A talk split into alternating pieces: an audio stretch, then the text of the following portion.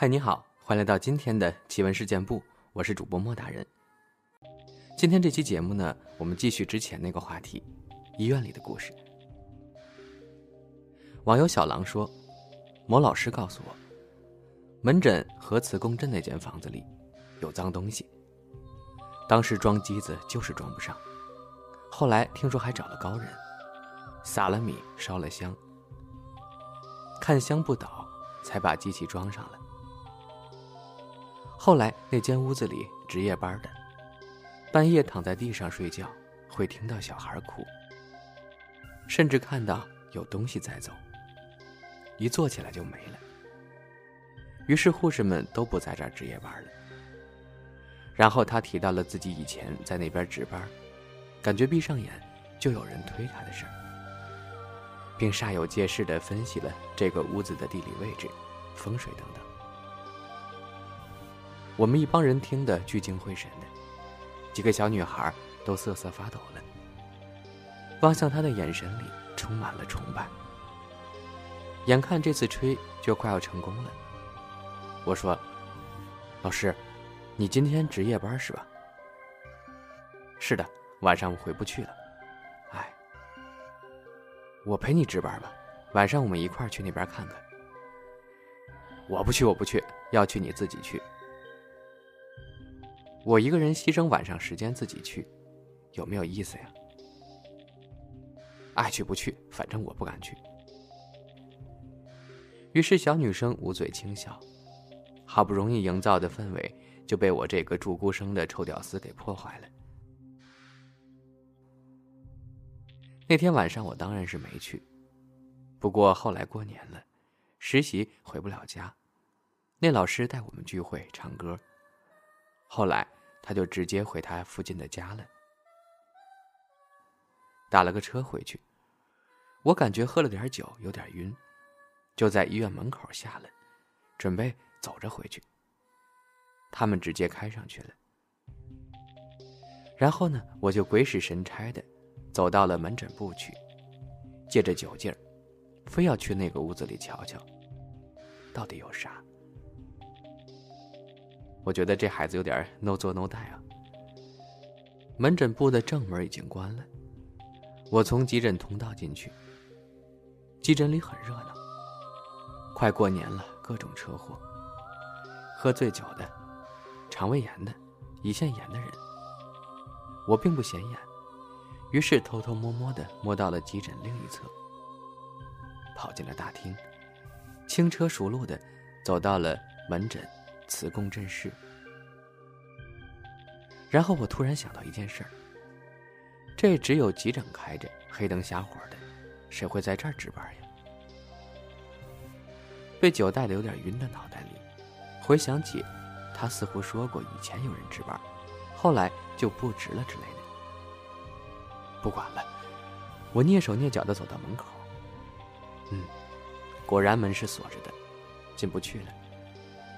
就在门口实验一下吧，我躺到了地上，闭上眼睛。你猜怎么着？还真有类似婴儿的哭声，但是并不是，听着又像是什么机器的风扇传来的声音，估计是哪个常年不关的机器吧。如果是以前，再配上外面两只野猫的叫声，听着就更像人了。我内心欢呼不已，想着等过完年了，给妹子们吹牛的就是我了。就在这个时候，我感觉有人推了我一下。喝了酒的兴奋和晕晕乎乎，瞬间就没了。整个人马上清醒过来，但是动也不敢动，眼睛紧紧的闭着，心里想着。可怎么办呀？对了，他说睁开眼睛就没了。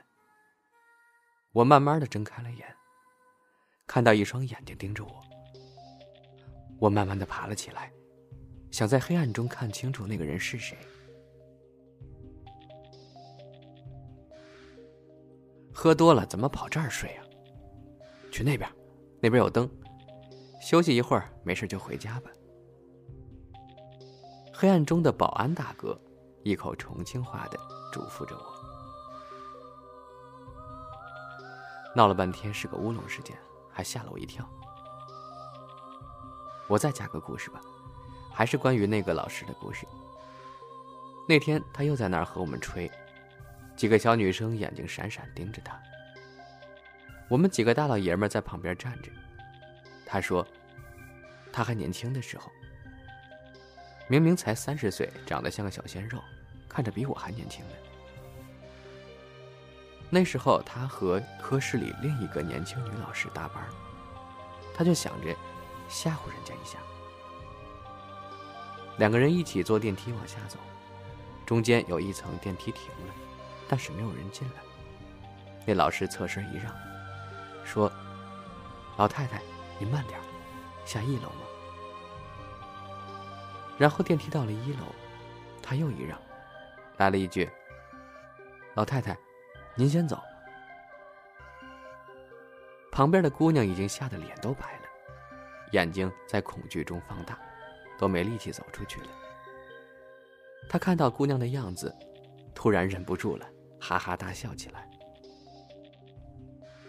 嗯，姑娘没有如他所愿的扑到他怀里，他只是笑掉了一段美好的爱情。那姑娘这么多年了都不怎么搭理他。当然，他一口咬定他是对姑娘没想法的。只是，我很明显不这么认为。我觉得这大概是他现在每天一下班，就屁颠颠的跑回家做饭，上班时间却总调戏小姑娘的原因吧。网友一句，他说不是医生，却也很想回答这个问题。中考前一个月，妈妈去世了。一九九五年，妈妈患了红斑狼疮，从此过上了长达几十年的与病魔抗争的生活。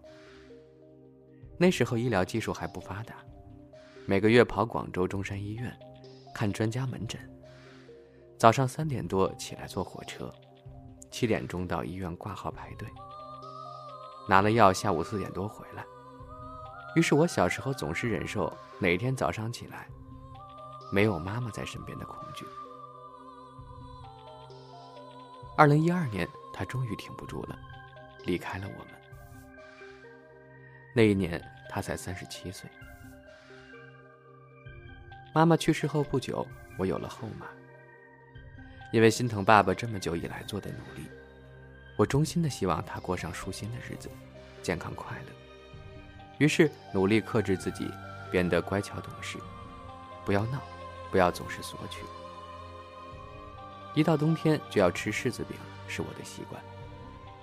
于是妈妈走后的那个冬天，我的心里一直念叨着，好想吃柿子饼啊！但是不行，不敢叫爸爸买，而且后妈来家里不久，不想让她觉得我是个不懂事儿的孩子。于是想了将近三四天吧。我坐在家中的窗帘店铺看店。我姨妈，也就是妈妈的好闺蜜，介绍了我爸和我妈认识的人。从小我就叫她姨妈。她路过店，便进来坐着跟我聊天于是有了这样的对话。姨妈说：“我前两天晚上做梦梦到你妈了。”活生生的，感觉人还在的样子。我说我最近没有梦见他。他说，我梦到他问我，你现在过得怎么样？你爸爸还好吗？我就说你和你爸都挺好的，让他别担心。他就问你后妈人怎么样，对你好不好？我说我没接触，也不太清楚。最后你妈跟我说，你想吃柿子饼了。让我叫你爸去给你买点听了之后，我心中被击中一般，眼泪怎么都止不住了。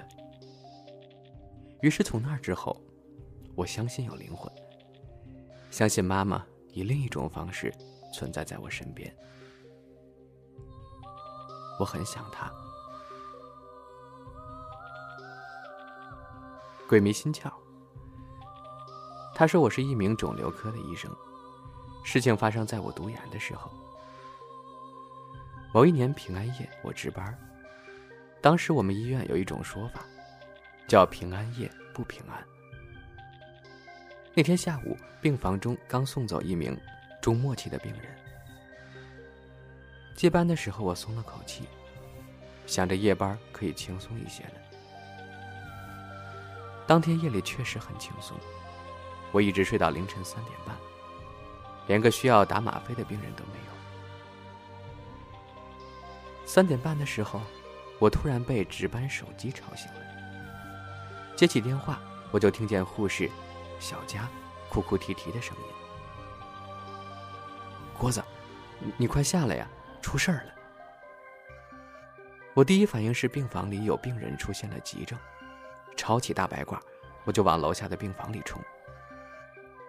冲到楼下护士站时，我看到小佳缩在角落里。瑟瑟发抖呢？怎么了？我急忙问道。小佳带着哭腔回答：“从凌晨两点开始，下午死了病人的那个房间里的呼叫铃就一直响，关了就响，关了就响。可那个房间里没有人住啊。现在呼叫铃又响了，都都第三回了。”这时我才注意到，走廊上确实回荡着呼叫铃的声音。我连忙安慰小佳：“别怕，你直接在控制台把呼叫铃按停了，不要去管它，我在这儿陪你到天亮。”不行的，响的是厕所的呼叫铃。小佳一副快要哭了的样子。在医院工作的应该知道。为了防止病人在厕所滑倒，没有人发现，厕所的呼叫铃一定要去厕所才能关掉，在中控台是关不掉的。深更半夜的，在空荡荡的医院走廊上，一遍遍回荡着呼叫铃，要多诡异有多诡异，连我这个平日里举铁的女汉子都感到头皮发麻。而且这个病房的位置很偏。类似于宾馆的尾房了。看到小佳梨花带雨的脸，我瞬间男友力爆棚，拉着小佳去了那间病房。病房里所有的灯都亮着，我检查了一下厕所的呼叫铃，并无异常。我把呼叫铃按掉，并示意小佳在病房里等了五分钟。确认了呼叫铃并未再次响起，我才松了口气，拉着小佳回到了护士站。谁知还没等我们回到护士站呢，那病房的呼叫铃又响了。十六号病房厕所呼叫，毫无感情的机械女声，一遍又一遍的响着，伴着致爱丽丝的钢琴曲。我脑袋，嗡的一下就炸了。我让小佳打电话叫保安，而自己怒气冲冲的，又冲回了病房，猛地按掉了呼叫铃，嘴里还嘟囔着：“吵什么吵？别的病人还要不要睡觉了？”等我回到护士站，心里才一阵的后怕。不过想来也奇怪。病房里好多病人长期睡眠不好，有的时候夜班我大半夜抢救其他病人，总有一些病人和家属出来围观。但是那天夜里，病房走廊那么吵，居然没有一个人出来，整个走廊空荡荡的，安静极了。过了两分钟吧，有两名拿着对讲机的保安大叔过来了。我就跟他们讲了大概情况，他们说我们肯定是自己吓自己呢，让我们天亮了找后勤报修。但是两位大叔还是很好心的，在护士站陪了我们十来分钟。在这期间，呼叫铃一直都没响。等保安大叔走后，我看看没什么事儿，准备回值班房再睡会儿。毕竟像我们这种作为免费劳动力的研究生，第二天是没有下夜班的资格的。谁知道我刚走到楼道里，身后那个催命的铃声又响了。我立刻回到护士站，小佳已经吓得不知所措了。病房我们肯定是不敢去了，也不想再麻烦保安大叔，毕竟大冬天的，来来回回也不容易。可这呼叫铃是一定要关的，不然影响别的病人睡觉。我急中生智，猛地把控制台的电源给切了，呼叫铃应声而止。不过这不是长久之计，万一真的有别的病人有紧急情况按铃，那可怎么办？过了十几秒钟，我又打开了控制台。万幸的是，呼叫铃已经停了。这就是传说中的重启键吗？万能重启。后来呼叫铃陆陆续续的又响了几回，被我们用类似的方法关掉了。再后来，快到了六点，勤劳的保洁阿姨上班了。有一些早上要抽空腹血的病人，也陆陆续续的过来抽血。人多了以后，我感觉那呼叫铃也没那么恐怖。我急忙抓紧时间又补了个觉。后来我听病房的老护士说，其实病房里经常会发生这种事儿。刚死过人的病房，呼叫铃一直响。谁也没有办法解释到底什么原因。